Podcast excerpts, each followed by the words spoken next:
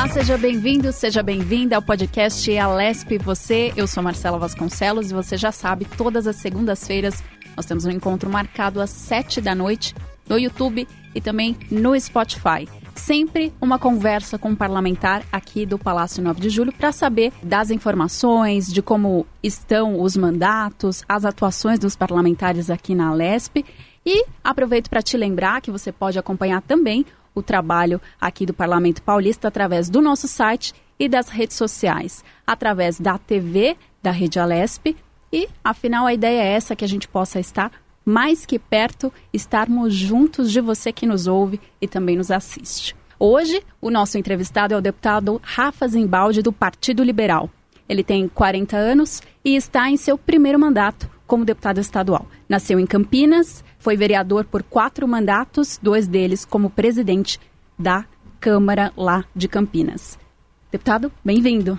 Obrigado, Marcela. Quero agradecer e parabenizar a Rede Alesp por mais essa ferramenta. Né? Eu, como deputado e também cidadão, eu todas essas ferramentas eh, de comunicação eu considero como uma ferramenta de transparência para que a população tenha informação né, daquilo que o seu parlamentar está fazendo, daquilo que a Assembleia Legislativa está fazendo. Então, parabéns a você e toda a uh, eh, TV Alesp, Rede Alesp, pelo trabalho que vem fazendo, levando a informação à população. Hoje a gente vai falar da atuação do deputado aqui na Lesp e também sobre a trajetória política dele, o que trouxe ele até aqui, e claro, sobre os projetos, sobre as votações, sobre a comissão do qual ele é presidente. Para a gente começar, o seu perfil registra uma participação bastante assídua aqui na casa, com 81 projetos de lei. O que, que o senhor pode destacar desses projetos nesses últimos anos? Olha, Marcelo, são, são vários, né? Até porque eu venho me preparando já há bastante tempo para assumir um mandato de deputado. Né? Você mesmo disse, eu tive uma trajetória de vereador na cidade de Campinas, concorri duas eleições para deputado. E a partir do momento que cheguei aqui, né, como deputado, às vezes a, a, população ela não tem a informação exata daquilo que é o papel do deputado, né, o que o deputado faz. Né? Então, além de fiscalizar o poder executivo, propor emendas no orçamento para ajudar os municípios, as instituições filantrópicas, também o deputado é autor né, de, de alguns projetos de lei. E foi nesse sentido que, que eu, assim que assumi, propus alguns projetos de leis, e aí eu, eu quero destacar um que virou lei, né, aqui no, já no estado de São Paulo, que é o Saúde Nota 10. Era um projeto inicialmente, que agora uh, já foi sancionado pelo governador, que é uh, obrigando todas as farmácias a destinarem o crédito da nota fiscal paulista para os hospitais filantrópicos e santas casas. Isso representa um incremento de 500 milhões de reais no investimento na área da saúde, porque a área da saúde, todos sabem que é a área que mais sofre, né, que tem maior dificuldade. Hoje, para você ter uma ideia, uh, o SUS paga uh, apenas 15 reais numa, numa consulta. Né? Então, quando a gente fala de Santa Casa ou um hospital filantrópico, tem as dificuldades e, a, e ela sobrevive simplesmente do repasse SUS e que muitas vezes atrasa e tem toda essa, essa dificuldade e eles fazem aquilo por amor pela filantropia. Né? Então, esse, esse projeto que já se tornou lei, agora nós estamos já em contato com a federação, com a FEOSP, Federação dos Hospitais Filantrópicos e Santas Casas, solicitando aí para que a gente possa colocar esse projeto em prática para que as farmácias destinem o cupom eh, da nota fiscal paulista para todos os hospitais filantrópicos. Nesse sentido, vai a minha próxima pergunta. Então, no mês de novembro, o governo, através de um projeto de lei, né, reformulou e unificou os programas de apoio financeiro. Na avaliação do senhor, facilita esse repasse, Muito. digamos assim? É, para Santas Casas em, em, particular? Muito. Nós, temos, nós tínhamos dois, dois programas do Estado de São Paulo, o Pró Santa Casa e o Santa Casa Sustentável, que eram dois programas distintos, tinha alguns hospitais filantrópicos que eram beneficiados com os dois programas e tinha outros que era apenas com um. Agora houve a junção né, num único programa, que é o programa Mais Santas Casas, e houve um acréscimo, um incremento também de investimento. Significa um, uh, um investimento de 1 bilhão e 500 milhões de reais que serão destinados a esses hospitais filantrópicos. Lembrando, Marcela, que eh, as santas casas e hospitais filantrópicos, eles são responsáveis por mais de 70% do atendimento SUS em todo o país. E ele custa muito mais barato do que um hospital público. Né? Embora né, a gente sabe da necessidade dos hospitais públicos, mas quando você pega um hospital que ele é custeado pelo poder público, ele custa seis, sete vezes mais do que um hospital filantrópico. Então, esses hospitais filantrópicos, eles, eles cumprem um papel que, lógico, que deveria ser do Estado, mas são grandes parceiros. E aí, quando houve essa unificação e esse incremento no, no, no investimento, isso dá uma aliviada muito grande. Grande parte desses hospitais filantrópicos e santas casas não tem sequer a CND, a certidão negativa de débito. Isso dificulta muito para que esses hospitais recebam, por exemplo, emendas, emendas parlamentares de deputados. Então, é, é um sufoco muito grande. Hoje eu estava recebendo, por exemplo, vou dar um exemplo aqui, recebendo é, a Santa Casa de Vargem Grande do Sul. Né? Eles estão com uma dívida lá de 2 milhões e meio de, de reais e, mas tentando sobreviver para não, não perder a CND, para não perder as emendas parlamentares. Então a dificuldade é muito grande. Esse ponto foi positivo do, do governo juntar uhum. os dois programas e fazer esse investimento maior. Quero citar mais dois projetos na área de saúde e, que eu achei muito interessante, tenho certeza que quem está acompanhando a gente também, que é o projeto de lei 731, que fala sobre a criação e a conscientização da prevenção da endometriose, que é uma doença que atinge é, as mulheres, que causa cólicas fortíssimas, enfim. E que afasta muitas mulheres dos, das suas atividades regulares, do ambiente de trabalho. E quem passa sabe o quanto é difícil. Como é que está esse projeto? E quero já emendar com essa política estadual de educação e prevenção ao combate ao câncer de mama masculino, né? É, como é que estão esses projetos? O que, que o senhor pode adiantar para a gente? Olha, Marcela, o, são dois projetos super importantes, né? Que é, a gente, às vezes, por falta de informação, é, a gente não sabe que isso, esse tipo de coisa existe, né? Endometriose, né? Uma palavra maluca dessa, as pessoas não têm, às vezes não têm noção, principalmente nós homens, né? Eu fui aprender o que é isso dentro de casa, com a minha esposa, né? Que nós tivemos, nós tivemos abortos, três abortos, é, e aí nós começamos a, a investigar os problemas todos. E aí nós descobrimos a tal da endometriose, eh, enfim, aí e tudo isso fez com que eu fizesse esse esse projeto que muitas vezes as mulheres, né, como você disse, têm cólicas, eh, têm dificuldade em engravidar e às vezes não sabe o motivo. Então, eh, e quando quando recebe um diagnóstico como esse, fica assustado, assim como nós ficamos. Né? Então, é importante a conscientização e o Estado tem um papel fundamental nesse sentido, né, de fazer essa conscientização. Por isso, nós colocamos esse projeto de lei.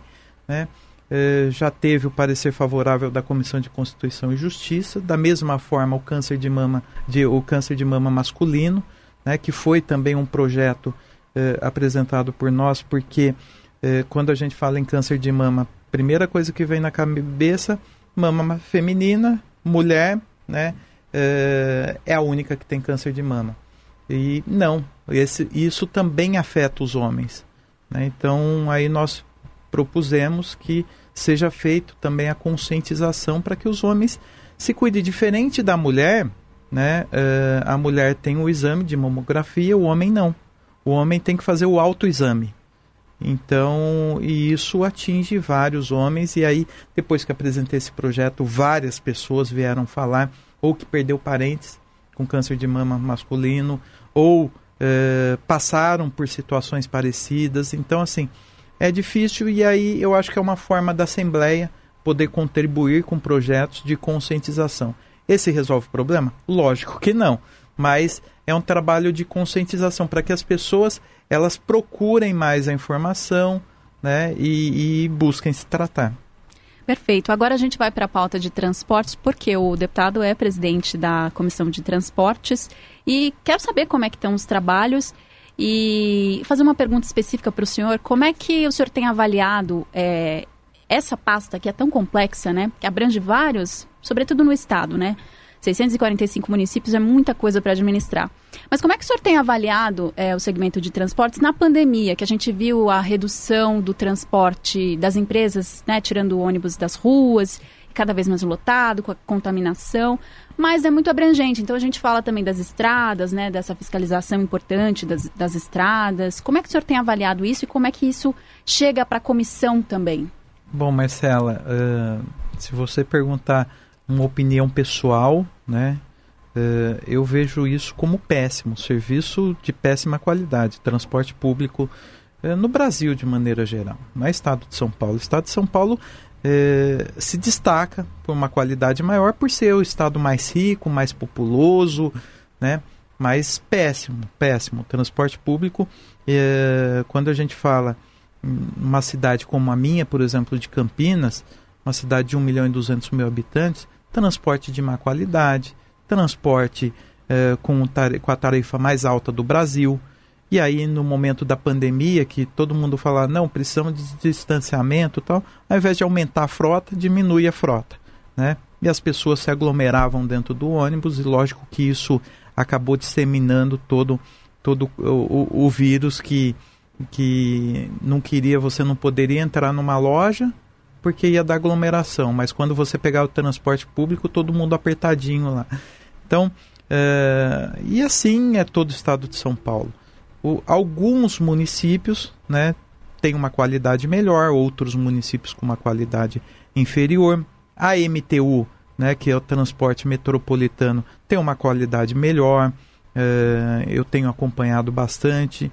Então, quando a gente fala de transporte público, eu acho que nós temos muito é, para crescer, muito para oferecer mas precisa mudar um pouco o conceito que nós vivemos hoje. Oferecer outros meios de transportes. Por exemplo, quando a gente fala em metrô, metrô nós temos apenas aqui em São Paulo, né, na Grande São Paulo. Nas cidades do interior ainda não tem. Agora estão falando do trem metropolitano, do intermunicipal, perdão, do intercidades, uhum. o trem intercidades, né, que vai ligar Campinas até São Paulo e aí numa segunda etapa Vale do Paraíba e Baixada Santista. Então, assim, são esses, esses modais de transportes que precisam come começar a ser oferecido à população. Eu tenho trabalhado muito isso e acompanhado também.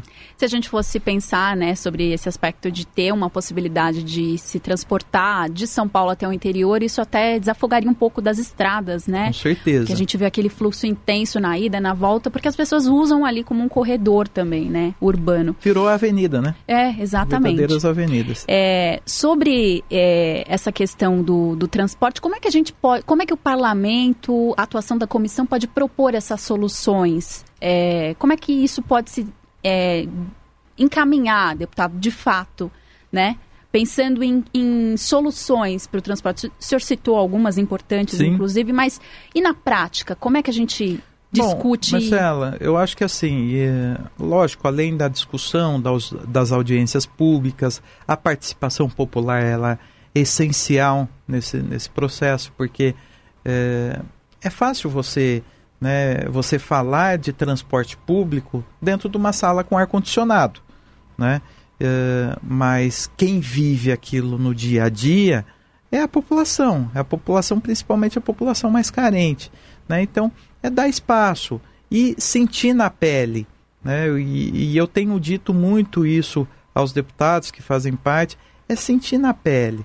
Nós temos lá em Campinas, voltando para minha cidade, nós temos Campinas uh, uma obra uh, faraônica, que é o BRT, né, que está sendo construído já, se eu não me engano, desde 2015, se eu não me engano, 2015, já está com dois anos de atraso, já foram investido mais de meio bilhão de reais, mais de 500 milhões de reais, está indo para 700 milhões de reais agora, com empréstimo de 200 milhões que está sendo feito pelo município.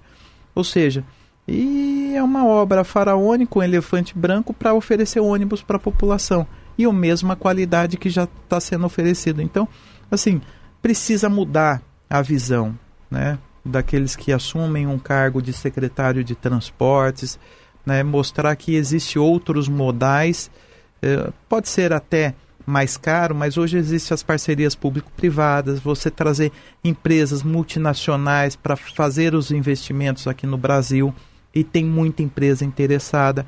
Agora o que falta é vontade política e acabar com esse monopólio que existe em todo o estado de São Paulo.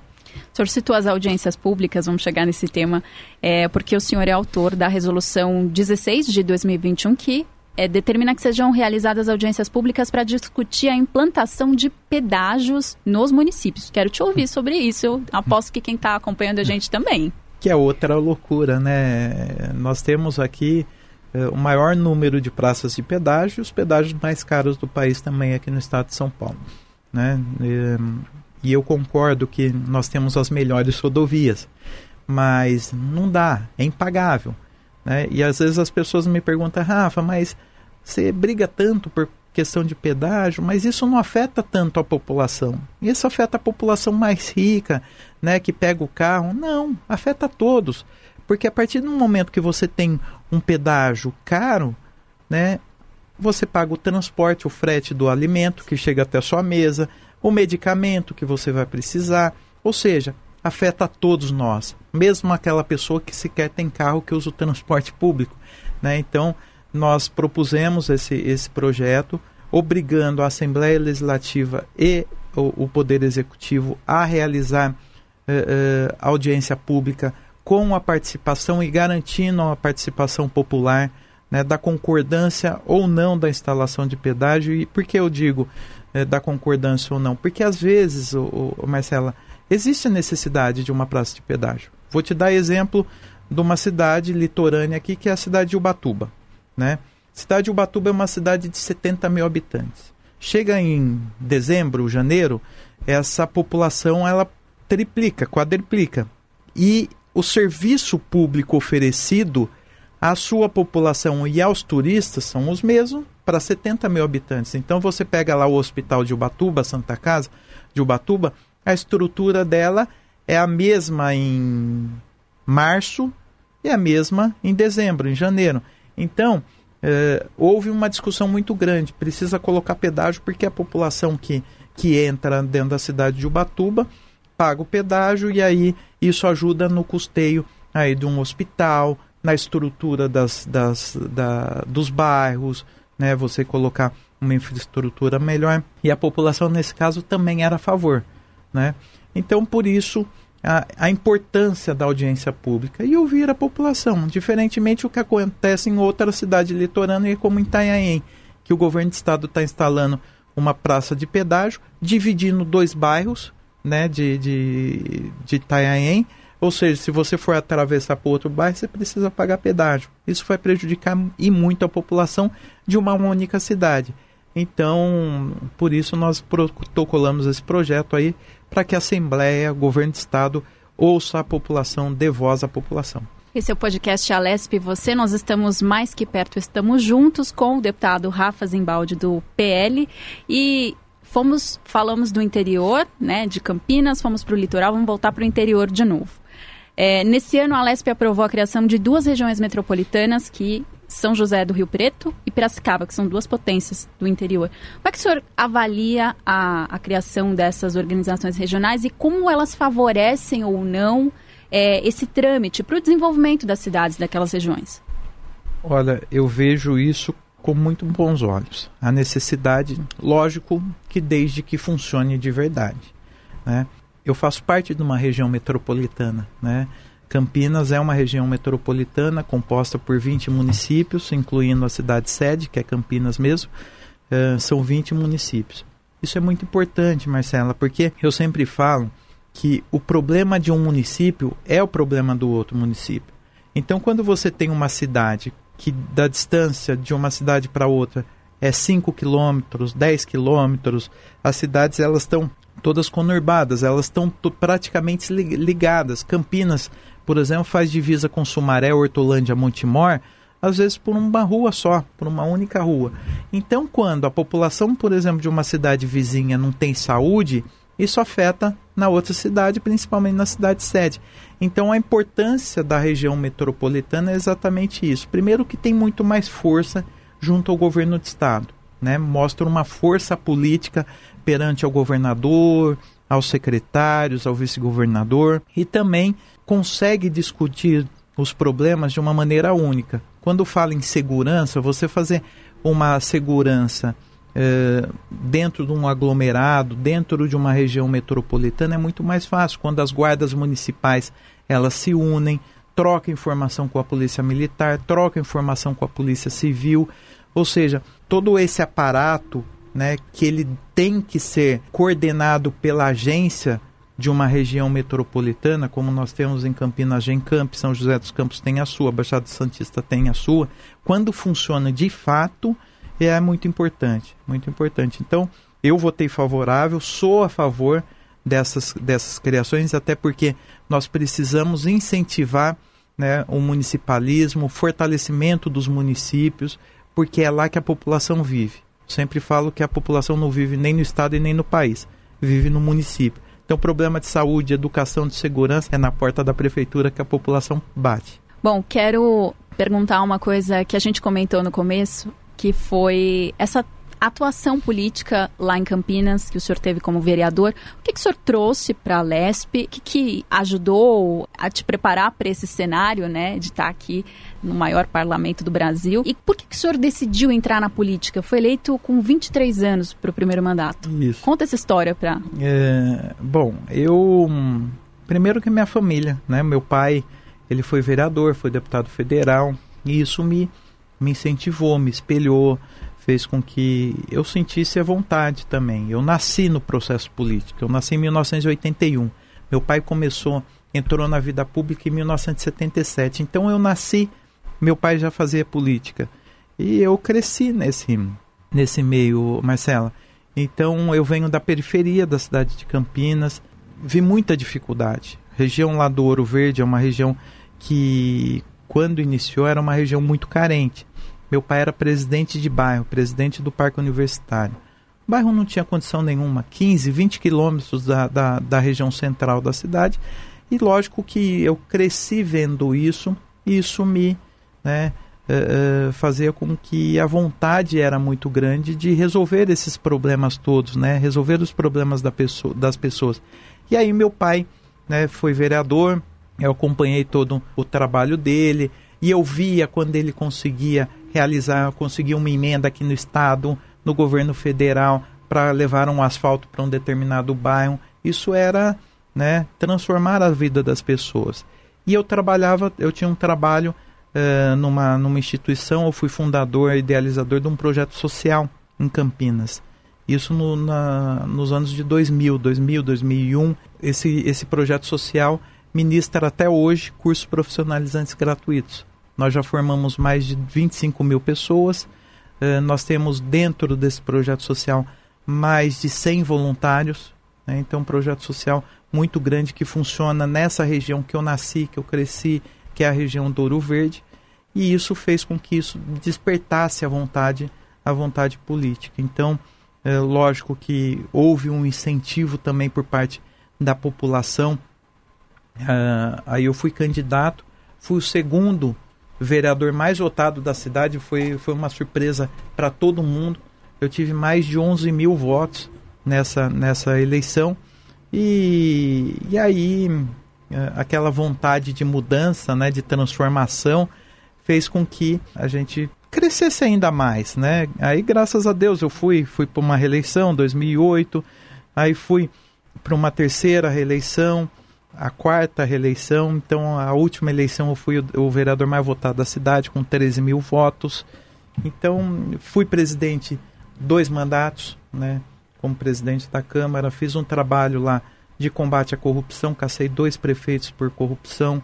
Eh, o Ministério Público apontou um desvio de mais de 700 milhões de reais na cidade. Criei dois distritos através do voto popular população votou, participou da criação do distrito do Ouro Verde do Campo Grande. Eu fiz a maior economia da história da Câmara Municipal, economizei metade de um orçamento, 60 milhões de reais nós fizemos em economia, cortando gasto, cortando contratos, fazendo auditoria em todos os contratos. Cortamos mais de 1.500 cargos. Quando assumi a Câmara Municipal, tinha 1.700 cargos comissionados. eu hoje a Câmara Municipal tem 170 cargos comissionados. Então, eh, nós fizemos um corte muito grande. E agora, né, cumprindo o meu papel como deputado estadual, deputado, único deputado de Campinas, com a maior votação. Eu sou o deputado de Campinas mais votado.